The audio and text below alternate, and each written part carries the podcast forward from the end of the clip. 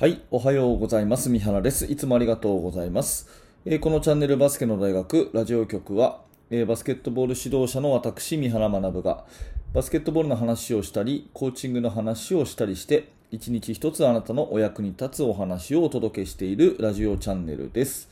えー本日も聞いていただいてありがとうございます。2021年12月の15日水曜日になりましたね。えー皆様いかがお過ごしでしょうか？えー週もね、え真ん中水曜日ということで頑張っていきましょう。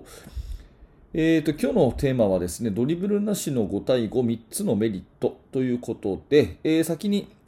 まあ、結論から言うとですね、えーこのドリブルなしの5対5をやる、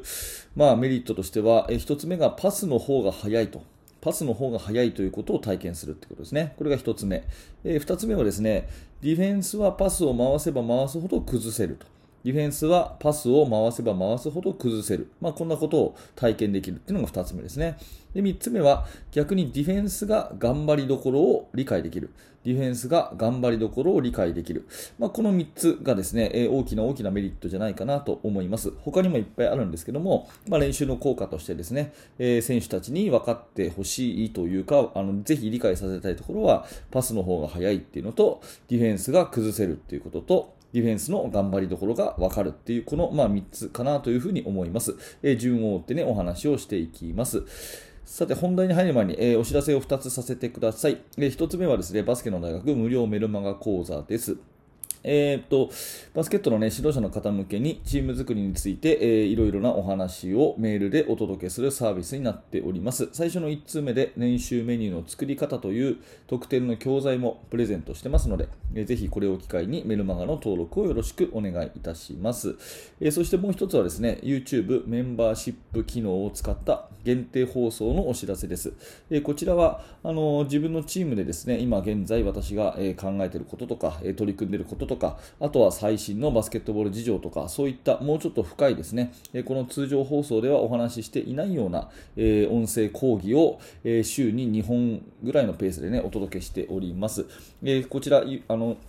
YouTube メンバーシップ機能を使ったものになりますので、気になる方は下の説明欄のところにですね、一番上にリンクが貼ってありますので、そちらを見てみてください。またパソコンの画面からはですね、このチャンネル、バスケの大学のラジオ局のチャンネルからメンバーになるというところをぜひクリックしてみてください。よろしくお願いいたします。さて、えー本題のドリブルなし5対53つのメリットということなんですが、あの先ほどもね、えーお話ししたメルマガの方でですね、私はあのドリブルなしの5対5はとても効果的なので、短い時間でいいですから少しやって、えーね、見てくださいと。でぜひそれを続けてくださいと。いろいろといいことがいっぱいありますよというおすすめの練習ですよっていう話をしていてでそれをやった方はねぜひ感想を送ってくださいっていうそんな、えーまあ、メールのやり取りにしてるんですね。で、えー、とここ最近ですね、うん、ここ数日で、えー結構多くの方からそのドリブルなしやってみましたっていうようなことの感想をいただいたので今日のこの放送にさせてもらってるんですがうんまあ、やっぱりその、えー体力的に、えーなつくとかですね、えーいろんな要素はいっぱいあるんですけど、特にこの3つが一番大きなところかなということで、えー改めて私の中でも、えー頭を整理するつもりでお話をしていきたいと思います。え1つ目はね、パスの方が速いっていう、これをやっぱり理解することですよね。まあ、運動能力に劣るチームが、えーその運動能力に、ねえー勝るチームに勝つにはですね、やっぱり走りがちをするってなるとなかなか厳しいじゃないですか。まあ、走るのを速くするのはなかなか厳しいと思うんですけど、ボールを飛ばすことはですね、どんなに相手が速くても、ねえーパスの方が絶対速いんですよね。だから相手のディフェンスがガチッとこう、えー組んだ時にですねやっぱりパスをこう回していくと相手のディフェンスは対応が遅れてくる、うん、それから自分たちがリバウンドを取ってさあオフェンスだという時にですねドリブルでゆっくり運ぶのではなくて、えーパスをどんどん飛ばしていく。パスでつないでいくっていう風にするとディフェンスは構えられないわけですからドリブルよりも人が走るよりも何よりもパスが一番速いと。いうことをですね、まあ、理解させるっていうことがすごくすごく大事じゃないかなと思います。まあそのパスを回すことでですねドリブルの使いどころを覚えるみたいなことにもなると思うのでまずはパスでどんどんつないでいきましょうというふうに、え教えていくということがですね、えチーム力をアップさせるために必要かなと思うのでまずドリブルよりもパスの方が速いんだよっていうところをですね、えー、ぜひこの、あのー、まあ、ミニバスとかね中学生には特に強く教えてあげるといいんじゃないかなというふうに思いますこれがまあ1つ目ですね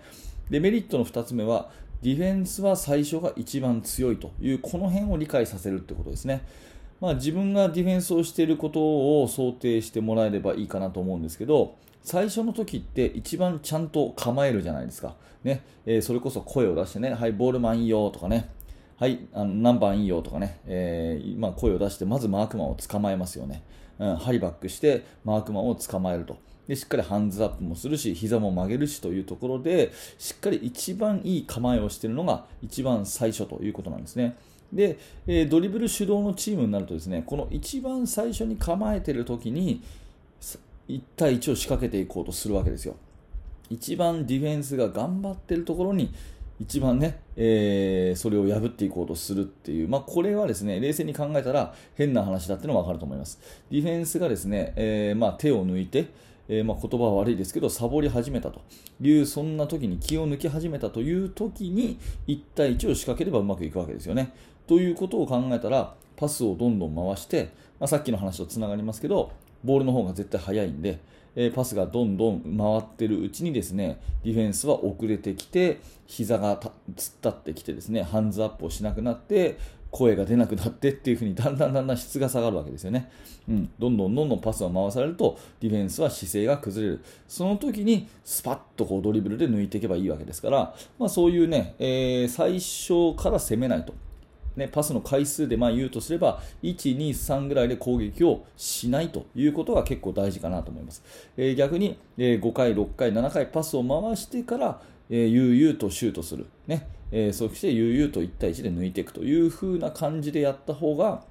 オフェンスとしては、まあ、質が高いことが多いわけですよね。まあ、なので、この辺はシュートセレクションってことにもなると思うんですけど、ディフェンスっていうのは最初が一番とにかく構えてるんだと。一番最初がやってやるぞっていう気持ちで、そして体の構えでいるんだから、それを崩すためにはパスを回した方がいいよねっていう、そんな話になってくるんですね。で、まあ、この辺をえー、ちゃんと理解しているチームっていうのはこうミスが少なくて、まあ、いわゆる落ち着いたゲーム運びをしているというふうになると思います。はい、これがメリットの2つ目ですね。で、3つ目ですね、ディフェンスが頑張りどころを知るっていうことですね。まあ、これはそのドリブルがあるなしに関係なく大事なことなんだけれども、特にドリブルなしの場合はですね、まあ、ドリブルがないわけですから、ディフェンスからすると、こう、予測がしやすいっていうか、次に何をしてくるかが読みやすいはずなんですよね。えー、普通で言うとですね、ガードがボールを持っていたら、まず大体45度にパスをしようとしますよね。うんえー、ちょっと頭にイメージを浮かべてほしいんだけども、ガードがボールを持ってたら、普通は最初のオフェンスっていうのは45度にパスをしようと思いますよね。そしたらまずそれを思いっきりディナイしようとなるわけですね。パスコースを防ごうとなるわけです。そしたらオフェンスからすると45度にボールが落ちないとなったら、え今度はセンターがハイポストに上がってくるというのがまあ普通の形ですよね。よくある形。ということは今度は45度止めたら今度はハイポストを止めればいいとなるわけですね。そうするとそっちのボールのある方は無理なのでボールマンは反対サイドを見て今度逆サイドで同じことができないか見るっていう風になると、まあ、ディフェンスとしてはこの閉じていく順番みたいなのが大体決まってくるわけですね。最初はボールマンから一番近くのウイングをピシャッと止めると。次にハイポストが来るはずだからそこを止めると。今度は逆サイドを止めるというふうに、えー、その、まあ、予測していく順番みたいなものがやっぱりあるわけでして、それがドリブルなしの練習だと、まあ、読みやすいので、ディフェンスも頑張りやすいと、そういうのが身につきやすいということになると思います。まあ、40分間ディフェンスを考えたときに、やっぱりね、その抑えどころみたいなのを知ってるチームっていうのは、体力の無駄もないし、やっぱり強いディフェンスができると思っているので、まあ、その辺のところのね、その予測みたいなものを伸ばすためには、ドリブルなしの練習で、えー、まあ、ある意味読まれやすいオフェンスをしてくれるのに対してディフェンスを頑張るっていうことが、まあ、有効なのかなというふうに思いますので、まあ、その辺のところをね、ディフェンスのえ上達っていう意味でも非常にメリットがある、まあ、そんな風に私は思っていますということですね。